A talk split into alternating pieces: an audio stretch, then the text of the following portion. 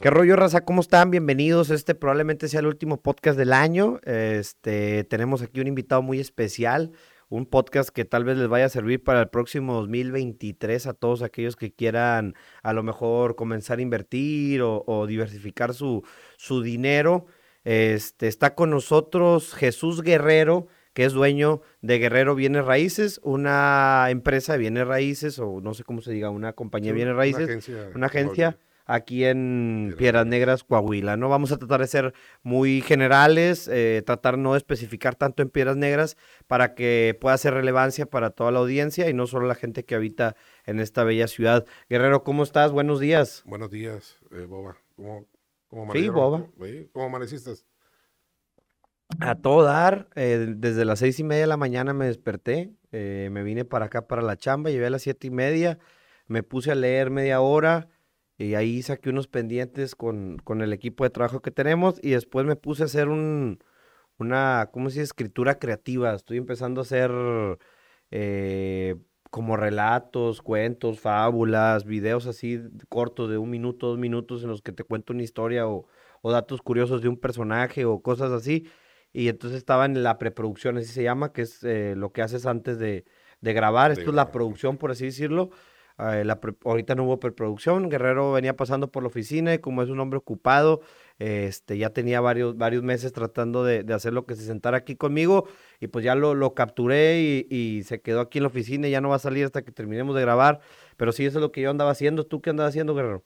Andaba viendo unos terrenos acá por el área de, del Hospital San Rocha Barría, este, de un cliente para, para empezar a, vender o fraccionar.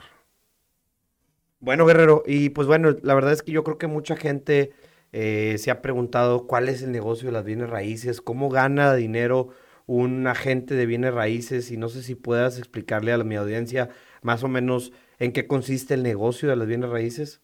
Pues es en, captar este, bienes inmuebles, tener este, venta de terrenos, ya sea industrial, comercial, eh, residencial, que es lo que más se mueve en la, en la ciudad, o lo que más me, es mi giro.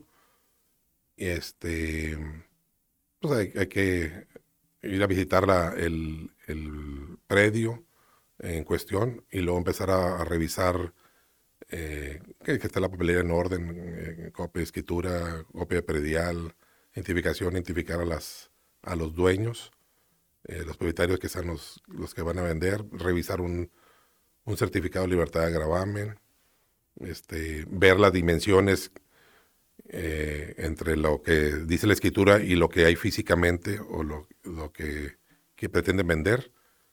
Y así se inicia, ¿verdad? De ahí iniciamos primero unos preparativos para, para poder empezar a, a subirlo a una página que tengo de Guerrero Bienes Raíces y empezar la venta, ¿verdad? Y por ejemplo, el, el, la ganancia que tú tienes, que tú llevas, ¿en qué consiste? ¿En un porcentaje? En un, ¿En un, mes de renta? Cuando es una venta, cuando, cuando es una venta es el, se cobra el 5% de comisión aproximado. También depende del, del, del, del precio del, del, terreno o del bien inmueble, pues puede bajar al 4, ¿verdad? Por ciento. Este, en lo que es venta. Y en, lo que es renta, pues normalmente es un, mes de renta por, por, cada año de contrato.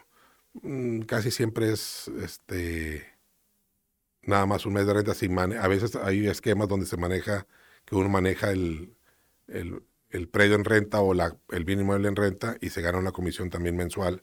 Si lleva, eh, maneja todo en el esquema de llevar bien, que no falte mantenimiento al, al bien inmueble, este, verlo de que tenga los servicios bien, el agua, la luz, este, el gas. Entonces ahí se gana otra, otra comisión mensual, pero ya tendríamos que, ya se define con cada, con cada cliente. Bueno, Guerrero, y por ejemplo, yo creo que esta es una pregunta que a mucha gente le interesa, que a lo mejor alguien trae ahí por ahí un dinero ahorrado, un, este, quiere hacer una inversión, quiere comprar un terreno que, que futuramente valga algo. ¿Cómo sabes tú cuando un, te tu ojo de, de buen, pues, agente de bienes raíces, ¿cómo, ¿cómo, sabes tú que un terreno va a subir de valor? ¿Qué es lo que hace que un terreno suba de valor, que en unos años puedas venderlo por un precio mayor al que tú lo compraste? Eh, cualquier terreno siempre va, va a ganar. Cada, cada año este, agarra valor. No hay ni uno que sea baje de valor. A veces vendes por necesidad y pues eh, agarras una, una, oferta, ¿verdad?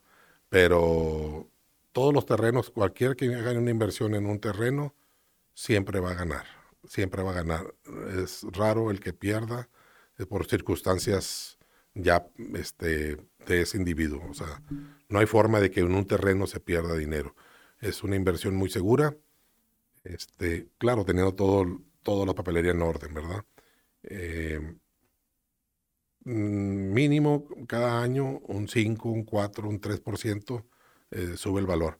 Cuando, se, cuando la mancha urbana, en, referencia a, terrenos eh, que ya están fuera de la, de la mancha urbana, este, ya más, al llegar a contar con servicios, ya sea eléctrico o agua, con eso ya aumenta un 20-30% el valor de, del, del, terreno. Entonces nunca se, nunca se le pierde, nunca se pierde.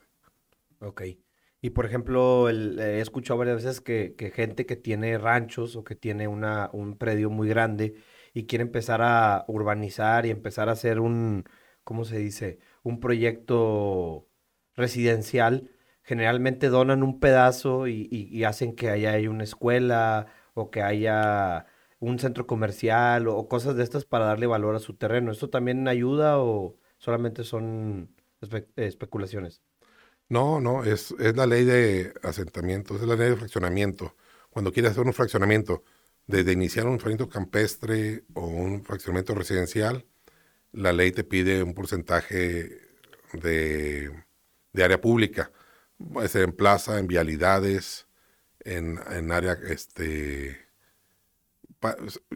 nunca se dona una escuela, sino es para el, se, se, dona al municipio, al hacer el fraccionamiento, se dona al municipio, al municipio y el municipio le da, este, lo, para lo que quiera utilizarlo el municipio. No, no, es, no es que el fraccionador lo done a una escuela o a alguna institución, sino es, por la ley de fraccionamientos, se da como área pública. Ok. Más o menos en cuánto te puede salir construir una casa. ¿Tienes tú ese tipo de, nociones? Sí, sí, sí hay. Sí, este. Bueno, ahorita el metro cuadrado en la ciudad anda desde tamaño tipo eh, popular, vamos a llamarle 46, 56 metros, puede andar el metro cuadrado en ya terminado en venta en bueno, para, construirlo como unos 6.500 pesos. Cuando son fraccionamientos, pues se maneja sobre un avalúo, es la ubicación y, la, y los servicios que tiene y el acceso que tiene ese fraccionamiento, que anda como en 9.500 pesos de metro cuadrado, incluye terreno y construcción.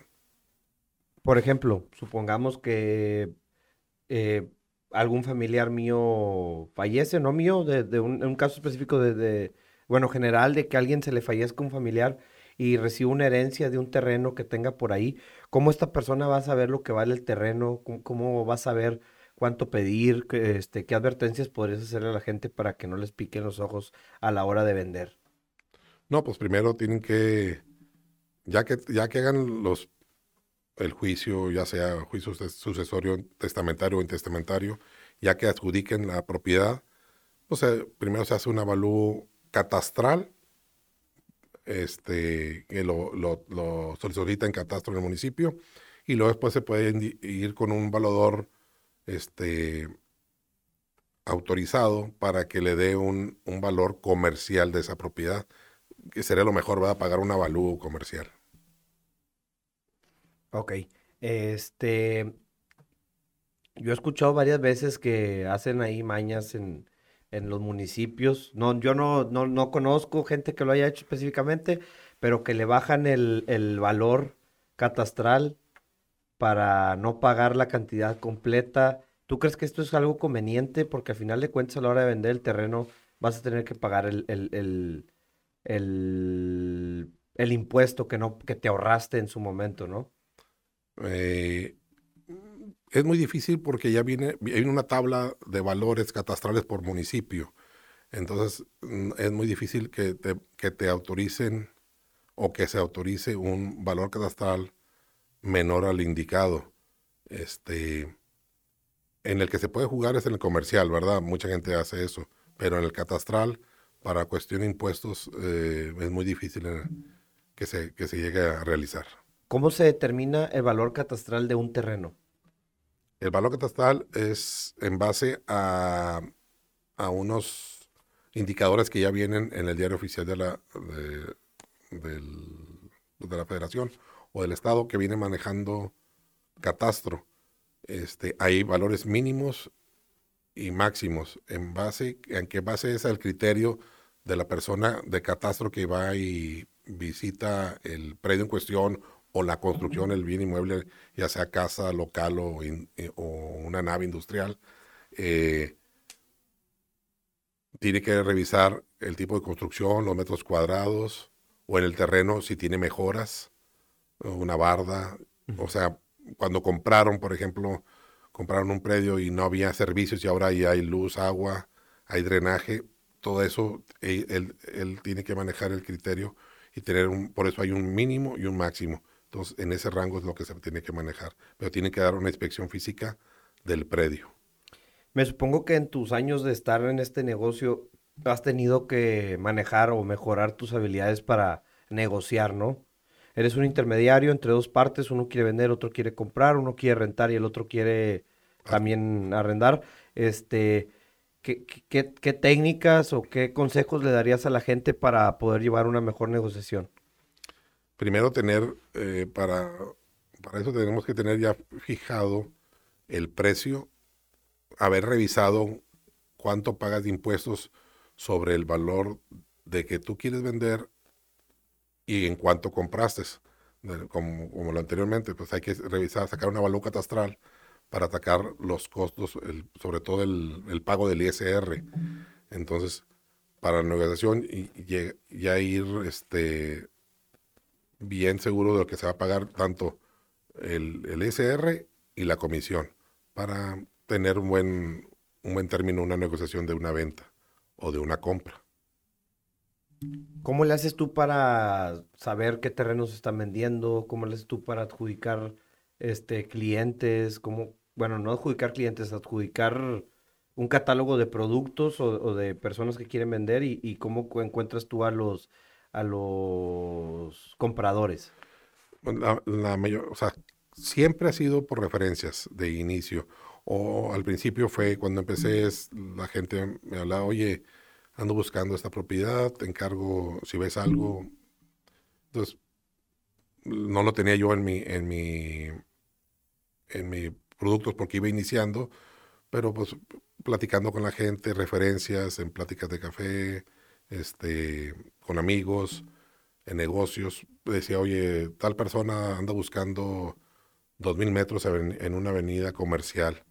Este, me dice, no, pues fulano de tal probablemente anda vendiendo ve a platicar con él. Pues así inicié. Después, después todo fue recomendaciones. O sea, tengo ya mi página web, este, ahí tengo mi catálogo de lo que estoy moviendo y todo, la verdad, todo, todo, gracias a Dios fue por referencias. Todo ha sido por referencias. De inicio, pues nada más era porque me, alguien me platicaba, oye, ando buscando dos mil, tres mil, tú que andas, este, en este giro o vas iniciando, ¿qué tienes de productos? Pues no tenía todos, obviamente, entonces así, así, así se inicia, o sea, todo es por recomendación, la verdad, no hay, no hay otra. Oye, Guerrero, ¿y cómo empiezan? ¿Qué es lo que valida que tienes un terreno tú? O sea, ¿qué, qué, documento es el que respalda eh, el que tú tengas un terreno?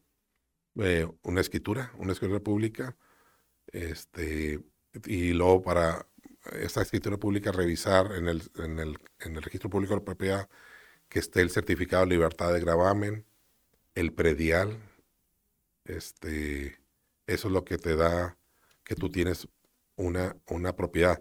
También tienes que tener muchas veces posesión de ese, de ese predio, este, o pues empezar a, cuando compras un predio, yo siempre les sugiero eh, hacer el servicio de luz y de agua de inicio, sacar su número oficial, sacar este, un deslinde de la, de la propiedad, eso, todo eso te da este, más certeza jurídica para tu propiedad. ¿Por qué o qué respalda en la ley a estas personas que tratan de adjudicarse terrenos, que tratan de robarse terrenos? Este, y cómo podemos evitar que nos roben un terreno o que, se, o que tomen posesión de algún terreno que tengamos. Pues este, no, no descuidar sus bienes, tienes que tener tu posesión del, a eso voy, sacar tu número oficial, si te, si te llegan a invadir, este, poner atención a, a, ese, a ese asunto inmediatamente. Tienes que tener número oficial del LINDE, tener cercado tu propiedad, eh, tener servicios. Eh, a lo que a lo que tú me indicas, a lo mejor es, tú me comentas por si alguien renta, eh, también es difícil sacarlo porque tiene un, tiene un contrato, ¿verdad? Y no es que sea posesionario, ya tiene 10, 5 años y, de repente alguien quiere apropiarse de esa propiedad, es muy difícil porque hay un contrato. Todo lo que renten o presten tiene que ser bajo un contrato, es lo mejor, es lo que yo sugiero para evitar este tipo de malos entendidos. Exactamente, exactamente, lo mejor. ¿Cuál es el proceso para sacar a alguien de tu propiedad si es que te llegará a pasar? Rentas un terreno, hay un contrato y esta persona no se quiere salir. No, pues ahí es donde entran los abogados, este, uno como, como, o sea, como agente inmobiliario, eh, no, no, no tienes alcance. tiene que ser por medio de un juicio, tiene que ser con abogados y ahí es donde entran ellos. O sea, ya eso, sería otro tema para, para alguien de... Que esté dedicado a la ley. Que, que, sea un abogado. Ok. ¿Tú qué recomiendas? si, si, alguien tiene un dinero ahorrado y quiere invertir en, en, bienes raíces, ¿qué es lo que les recomendarías? De inicio, pues ver, ver las necesidades, las necesidades que él quiere hacer una inversión para rentar, para tener, para rentar, o es para, para dejarlo ahí nada más, este, para que vaya creciendo el, valor de la propiedad. Si, será para crecer para largo plazo, sería un terreno, puro terreno. Si quieren recuperar algo inmediatamente, sería invertir en una casa para rentar y que tenga un ingreso, que se supone que es mayor o debe ser mayor a lo que te da el banco para que sea una buena inversión. ¿Cómo puedes calcular el, valor de renta de un terreno? Digo, o de una casa. Yo había escuchado que era el 1%. Eh, eh, ese, es, ese es un... Yo también así. Siempre ha sido que maneja que es el 1% del, del valor de la propiedad. Este, vale una propiedad un millón de pesos, el 1% son 10 mil pesos mensuales. En lo que se llama este, residencial. En comercial, a veces es hasta, es hasta el 2%, depende también de los años construidos de la propiedad, varía mucho, o sea, porque hay, yo he rentado propiedades muy antiguas que, el valor es el menos del 1% en lo que se renta, por, el, por la falta de mantenimiento o por la antigüedad de la, del, del local que se vaya a rentar o la casa que se vaya a rentar, porque aparte tiene mucho más valor que tenga ahorita en estos tiempos mucho estacionamiento. Entonces, ahí es donde sube la renta. Ahí ahorita ya están rentando a, al 2%, al 3% del valor, pero con buen estacionamiento y que sea eh, nueva la, la, construcción. Ok. Este, hablando de terrenos ejidales, que yo he visto que siempre hay bronca cuando uno quiere comprar en un terreno ejidal. ¿Se puede, no se puede? ¿Quién, autoriza esta compra? ¿Quién autoriza esta venta? ¿Los ejidatarios tienen poder sobre sus predios para vender? Sí, mira, hay una, no sé cómo le llamarán a ellos, este, un comisariado ejidal, hay una junta de ejidatarios o hay un una asamblea que hacen los ejidatarios sobre sus propiedades. Se suponía, no, sé, no, no, no estoy muy enterado de eso, pero se supone que ese, esos bienes se dieron para que ellos los trabajaran, ¿verdad? Pero cuando ya les empezaron a dar los títulos, lo que primero que hicieron fue vender. Este, no sé, ahí también tendría que entrar un abogado para ver los se supone que en, las juntas eh, autorizan la venta de una propiedad entre, primero se tiene que dar entre los ejidatarios. Nadie tiene capacidad para comprarlo, ok, ya se vende a un, a un tercero, pero tiene que toda la asamblea firmar. Pero como cambian, no sé, cada tres años, cada año, cada cuatro años, las asambleas nuevas o los comisarios nuevos, el presidente de los, de los ejidatarios nuevos, siempre desconocen lo que hace el anterior. Entonces es política, ¿verdad? Pero pues, ahora si hay mucha venta de, terreno ejidal. Lo mejor es comprárselo al ejidatario que tenga título parcelario, tu, título de propiedad, porque también hay uno que anterior que se llama título parcelario, este, que todavía le falta un paso más para tener su propiedad al 100, que es lo que yo he visto, ¿verdad? Pero sí hay mucho, mucho tema de eso, pero tendría que ser un, un abogado agrario el que tendrías que consultar para que revisar bien todo ese, ese tema que sí está muy... Se ha dado mucho porque ahorita ya todas las ciudades se han comido los ejidos. Ya los ejidos vienen aquí, bueno, en la región, uh, especialmente Piedras Negras, los ejidos ya están dentro de la mancha urbana. La mayoría de las propiedades del ejido están dentro de la mancha urbana, entonces pues, no, no tienen para dónde hacerse más que vender, ¿verdad? ¿Tú crees que la ciudad pueda seguir creciendo? Sí, y mucho. Tiene mucho potencial, tiene mucho para donde crecer. Hacia el lado sur de la, de la ciudad, pues ya estamos limitados con Nava, que es un área conurbada con Nava Coahuila, que se supone que iban a desarrollar hacia el norte, que todavía tenemos mucho terreno.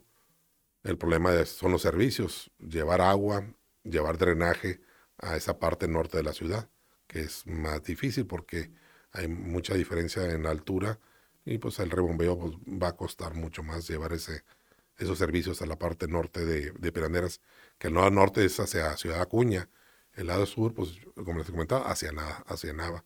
Este, ahí ya estamos, pues ya estamos Piraneras. No, no, hay mucha gente que no sabemos dónde empieza Nava, no termina. Creo que dicen que es donde está la Guardia Nacional, ahí hay una calle que ya divide Nava Piedras Negras. Todo el mundo pasamos y pensamos que estamos en Piraneras y en realidad el aeropuerto de Piraneras se supone que está en Nava. hay que estudiar o hay que hacer algo para poder ser un agente viene raíces o cualquier carrera es buena. Este, que ¿Tú qué recomendarías para alguien que quiere empezar en esto? Sería muy bueno que se, que se estudiara, ¿verdad? Porque que todos nos hicimos. O sea, yo no, no, hay, hay unos que son valadores inmobiliarios que tienes que tener una carrera afín a lo que es este evaluación, tienes que tener una carrera terminada, pero los inmobiliarios, ahorita no hay una, hay cursos, pero no hay este, una carrera definida para dedicarte a las ventas, o sea, para lo que es en, cuestión inmobiliaria, que sí deberíamos de, de, tomar más, este, más serio esto, de que tuviéramos un control que de como agentes de, inmobiliarios, pero es muy difícil. Lo veo, lo veo, lo veo muy difícil en, al corto plazo. Estilo como los agentes aduanales que tienen concesiones. podría ser, como así como los agentes aduanales. Eh, aquí en Eagle Pass todos tienen un, un permiso municipal y uno estatal y aplican exámenes. Se podría hacer acá. Acá en México nada más hay asesores para cuestiones de Infonavit que los maneja este una no recuerdo cómo se llama la eh, que los, los asesores de Infonavit para meter los créditos pero de puras de pura casa casa habitación Oye Guerrero, ¿y cómo funciona el crédito Infonavit? ¿Puedes comprar tú la propiedad que tú quieras, solamente las que ellos te digan? ¿Cómo funciona eso? Norman, este, Mm, yo casi no, no, no manejo mucho así para venta de Infonavit. Lo poco que, he hecho o he aprendido ahí es, puedes comprar casa nueva en un fraccionamiento este, autorizado, puedes comprar casa usada si se puede, tiene limitantes en los años de construcción, en que sea techo de, de, concreto, eh, el Infonavit, sí acepta Infonavit de, vez en cuando casas con techo tipo americano, pero que sean en excelentes condiciones y la mayoría que sea en Cofinavit, que se llama, que es un crédito banco Infonavit, sí he visto que pasan casas con techo de madera. Pero la ley, de, o sea, o los créditos de Infonavit siempre sobre techos de concreto y, este, y la mayoría son en fraccionamientos ya autorizados por Infonavit. Una persona que quiere comprar una casa para vivir, ¿le recomienda sacar un crédito hipotecario o no? Sí, sí, claro. Este, los créditos hipotecarios son muy buenos. Eh, hay, pues hay crédito hipotecario bancario, eh, crédito hipotecario Infonavit y crédito hipotecario de Fobiste. Cualquiera de los tres sí, sí les conviene porque es, en lugar de pagar una renta, están pagando su propia casa. La mayoría de las veces. O sea, está, sí es, sí es factible, sí es, sí es, sí sería excelente que hicieran, que hicieran eso. Sí se lo recomiendo. O sea, por ejemplo, la renta te puede salir en 15 mil pesos y el interés más el abono al capital a lo mejor 17 mil. Sí, podría ser. Ah, o sea, por ejemplo, los números, ¿no? Ajá, sí, por ejemplo, hay desde las casas de, que ahorita hay casas de 600 mil pesos. Si la persona empezó a trabajar apenas dos, tres años y ya alcanza el crédito para adquirir una casa de 600 mil pesos, este, va a pagar 6 mil pesos. Si ya tiene varios años trabajando en, su cuenta, en la subcuenta de vivienda, por ejemplo, tiene ya 100 mil pesos, esos 100 mil pesos les ayuda a bajarle mil pesos. En lugar, de, en una casa de 600 mil, ya no pagarían 6 mil, pagarían 5 mil por los años que tienen trabajados, entre más de 10, 11 años, depende también del sueldo. Me estoy yendo en la casa que he visto ahorita, que hay en el mercado más económica, 580, 590, 600. No es, no es lo que yo manejo, la verdad, yo manejo más terrenos, pero sí se he escuchado porque gente me habla, oye, ¿no tendrás una carita de 400, 500, 600? No, pues tienes que irte a los fraccionamientos autorizados este, por Infonavit que se venden en, pues está acá la mayoría en, las orillas de la ciudad, ¿verdad? Eh, hablando de que tú conoces a todo mundo y, tienes una relación con mucha gente aquí en Piraneras, por esto mismo de que compras y vendes este, terrenos, me imagino que la confidencialidad es importante, ¿no? Yo me supongo que hay gente que prefiere que no se diga en cuánto salió el terreno y hay gente que prefiere que no se diga en cuánto compró un terreno, ¿verdad? ¿Cómo manejas tú la confidencialidad? ¿Hay un contrato? ¿Es de palabra?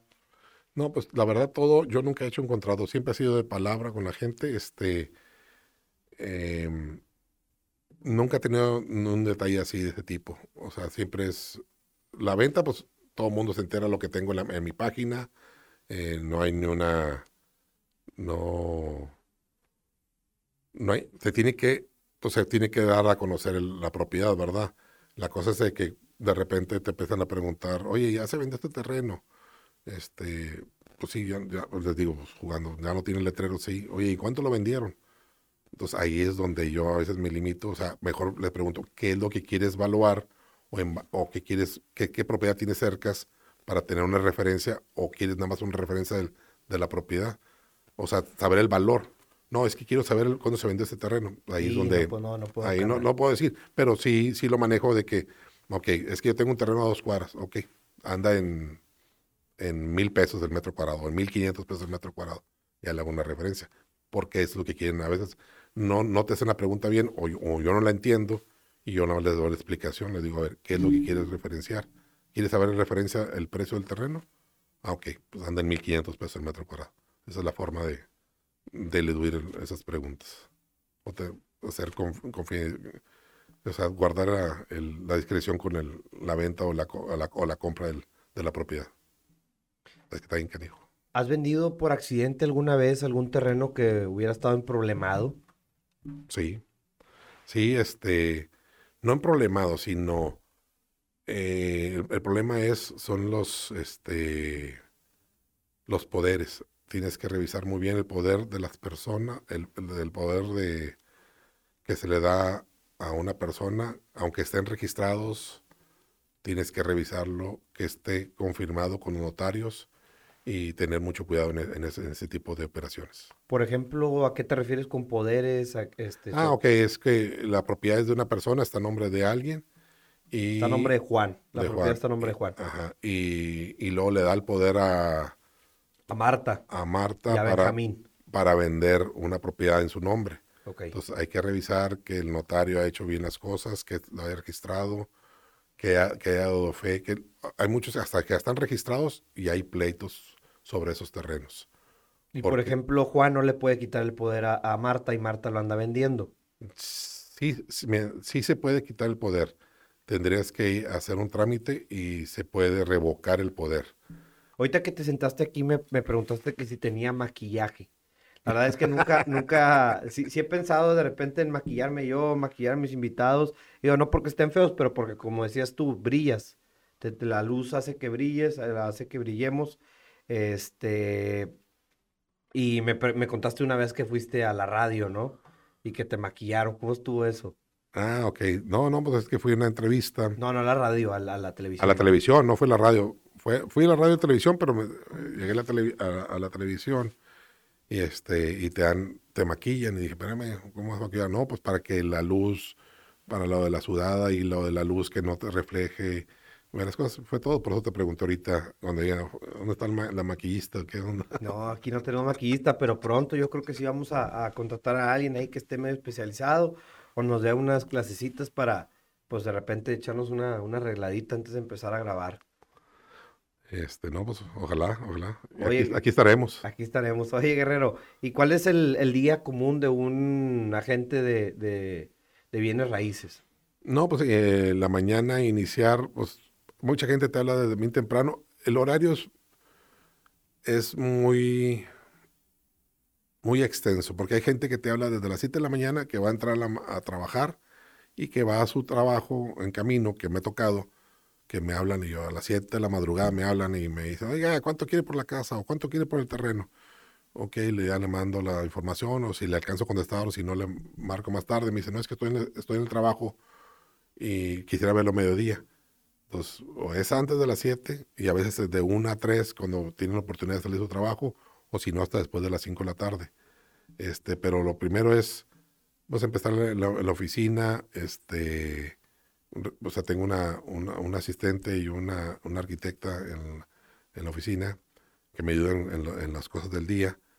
Y este, ir a catastro y con los notarios, ir al registro, ver si hay alguna subdivisión que, hay que gestionar entre el, municipio, revisar si ya vende una propiedad, revisar que, estén, que, que lleven el orden ahí el notario aproximadamente, o si se requiere algo, este, para que todo, para poder entregar la escritura, el notario a, mi cliente que le acabo, a mi nuevo cliente que le acabo de vender, ¿verdad? Mi cliente original, pues es el, el que me pone a vender su, su, producto, su bien inmueble. Y este, y luego ya mi cliente viene siendo también el que me compra y darle seguimiento a que tenga su escritura en tiempo y forma, ¿verdad? Este, y pues ya saben, pues ir a almorzar, hay que, hay que, hay, que, hay que ver que te vean el, hay que ver que te vean en la, en, en, la calle, porque esa es la forma de recomendarte. Este, y, y, pues dale, o sea, después viene la hora de comida, que es a veces no, o sea, mi hora de comida es diferente a la mayoría de la gente, yo supongo, porque yo a veces no puedo comer de una a dos o de dos a tres porque es a la hora que la gente quiere que vaya y les muestre alguna propiedad que tienen tiempo en, el, en su horario de comida de su trabajo. O sea, y luego en, la tarde me vuelven a hablar entre 4 y 5 de la tarde hasta las 7, 8 de la noche. Anoche la última llamada que tuve fue a las 10 de la noche, gracias a Dios, ¿verdad? Que hubo un cliente que me habló a las 10 de la noche este, para preguntar sobre una propiedad. Y este, pues, y, y, ayer domingo, o sea, es todos los días. No hay, es, lo bueno de esto es que es, varía mucho, o sea, no hay, no hay una, no hay una rutina este, aunque tengas agendado y acomodado todo en orden ahí, pues todo el día va, van, va cambiando. va cambiando y gente nueva o clientes este, que hay que darle seguimiento también. Este, y salen, son hay muchos imprevistos, la verdad. O sea, no, no, hay, no hay un orden.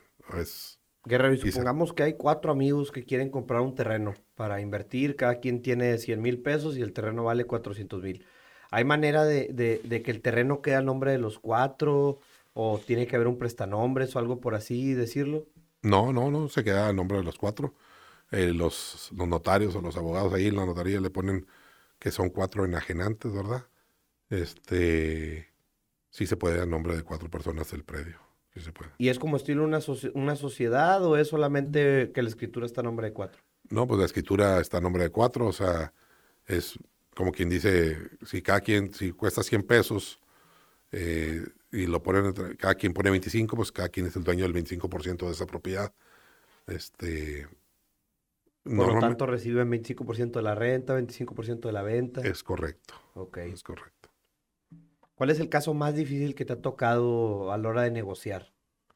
A lo mejor un cliente, un cliente que no quería pagar mucho o un dueño que no quería bajar el ah. precio. Ah, no, este, de esos, en todos es lo mismo, o sea, todos son iguales. Siempre pasa eso. siempre pasa eso, siempre todo el mundo este, quiere buscar el mejor precio, obvio, y la, el, el, dueño de la propiedad quiere sacarle lo más que se pueda. No, no son difíciles, sino nada más es negociar y que lleguemos a una, un buen acuerdo para las dos partes de que tengan, que el que compra esté a gusto con lo que compró y el que vende eh, lo que haya recibido de, de, su dinero esté, esté conforme. Eh, no, difíciles, todos los casos son llevan su grado de dificultad. Y por ejemplo, tú que eres mediador, ¿qué consejo podrías dar a, la gente ahí como para mediar algo? No, pues siempre tener bien definido desde el principio el costo, el valor de la propiedad, el valor catastral, el valor comercial y tener un mínimo y un máximo y tener desde inicio cuánto vas a pagar de ISR, depende el, de cuánto quieres vender, en de, de cuánto compraste en qué año sacar el SR para tener, o sea, saber cuánto vas a pagar de impuestos y cuánto vas a pagar de comisión. Tenerlo definido desde, desde un inicio eso, para que no haya sorpresas. Pero no, tú como mediador, ¿cómo le haces? ¿Qué, ¿Cómo haces para calmar a uno, para calmar al pues, otro? este, normal, normalmente, normalmente nunca los, nunca los junto, o sea, porque pues voy y platico cada quien en sus, en sus áreas de trabajo y no negocio.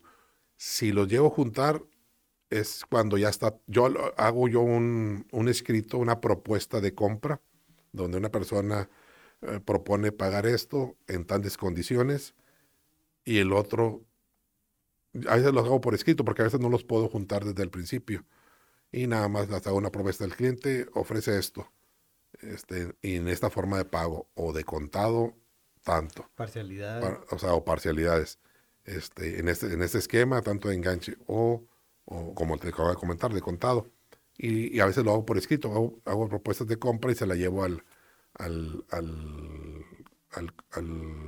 vendedor para ver si acepta esa propuesta o ya empezar a, a la estirada floja en la venta. Este, ¿qué, ¿Qué, sugiero yo? Que, este, que sea algo mediado, o sea, compartido entre los dos. A menos que la persona que lo quiere que, lo quiera, mm, la propiedad, no, no, muchas veces hasta no ponen ni condiciones, les parece bien lo que quieren comprar porque les gusta mucho el predio o porque tiene un objetivo o ya tiene algo definido para ese proyecto. Entonces a veces ni, ni pelean. Un consejo para la gente que tiene un terreno en una zona que se inunda, en un arroyo, en, lugares que a lo mejor mm, no son las mejores para para construir, ¿qué, ¿qué, le recomendarías? ¿Vender el terreno? ¿Hacer un estacionamiento? qué, qué, es lo que, para que lo pudieran utilizar? Bueno, si, si ya compraron un terreno o heredaron o, X eh, sobre un arroyo, pues nada más no fincar sobre el arroyo. Es, este, esa, esa parte que tienen no la, no la, pueden, no la pueden utilizar. Este, se supone que no, no debieron haberla comprado si es en forma reciente. A lo mejor es una herencia y pasa un arroyo o este... Eh, los arroyos no se deben de tocar porque para empezar todos los arroyos son es área federal. Entonces tienen un, un, tanto para cada lado del área de afectación en donde no puedes construir. Podría ser tu paso para otra propiedad que tienes del otro lado del arroyo, pero no puedes, mm, es área federal, no puedes, no puedes tomarla ni venderla, y ni hacer estacionamiento, ni rellenar, porque vas a terminar afectando a alguien nada más aprovechar el porcentaje que te queda sobre en, zona no inundable, ¿verdad? ¿Cuál fue la primera vez que rentaste una propiedad o cómo te metiste a este mundo? Eh, por allá por el año 98, eh, me contrató una compañía de, de Monterrey, pero para hacer una construcción. Entonces me mandan una... ¿Tú eres constructor? Sí, yo me- soy ingeniero civil y me dedicaba más a- en ese tiempo pues, a pura construcción. Este, y me hacen un- me mandan un, un catálogo de conceptos para hacer un presupuesto sobre un, un restaurante que se iba a poner en la ciudad. Y concurso, o era un concurso, después me di cuenta que era un concurso, les hago el presupuesto, les digo la cantidad, me dicen, ok, ya lo ganaste tú, queremos que tú nos hagas el trabajo, este, ya, ya platicamos qué es lo que había hecho de trabajos en la ciudad en esos primeros cuatro, cuatro cinco años, seis años que tenía eh, trabajando en construcción, y me dicen, ahora búscanos un local donde meter esos metros cuadrados de esto y esto y esto. Le dije, "Ah, carajo, yo pensé que ya lo tenía. Me dijo, no, no, búscanos un terreno. Ahorita estás, tú eres de Piraneras, busca, ponte a buscar algo. Entonces, pues, fui a tocar puertas y les mandé opciones y me dijeron, me gusta ese. Entonces, ya fui con un empresario de la localidad y este, y me dijo, sí, pues, tanto de renta mensual. Este, pues va a ser una, una, un restaurante de, de comida rápida, este, de nivel, ah, de nivel nacional e internacional. Y, y ahí fui con el, con el empresario, me dijo una cantidad por, por mes y, y aceptaron las personas. Todavía siguen ahí rentando. Hasta la fecha tienen 24 años, 22, 24 años tienen ahí. Y este, así, así fue mi primer incursión en bienes raíces sin cobrar, porque el empresario me dice, oye, ¿cuánto está cobrar comisión? Le dije, no, pues yo lo que voy a hacer es remodelar y construir para este, para este negocio.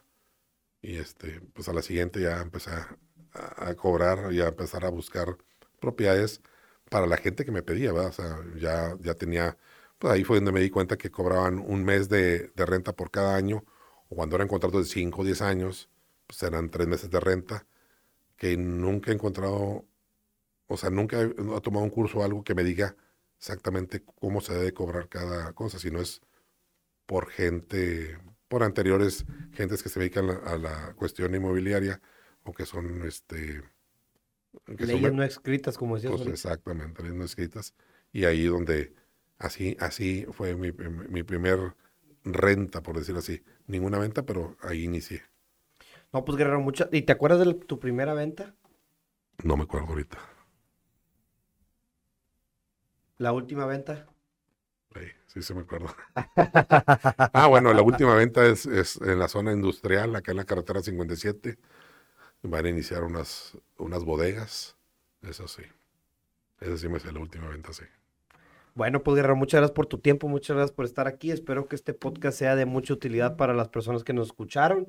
Y si no es de utilidad, que de perdida se hayan entretenido, ¿no? Sí, ¿verdad? Les mandamos un fuerte abrazo a todos, donde quiera que estén. Muchas gracias este, a Guerrero por su tiempo, a ustedes por escucharnos, por estar ahí apoyándonos durante todo el año 2022. Y bueno, vamos con un 2023 con quiere. todas las ganas, ¿verdad? Si Dios quiere. Muchas gracias y que tengas lo mejor este año, que tengas una feliz Navidad y un próspero año 2023 con muchos podcasts por venir. Muchas gracias, Guerrero. Ya está. Gracias a ti.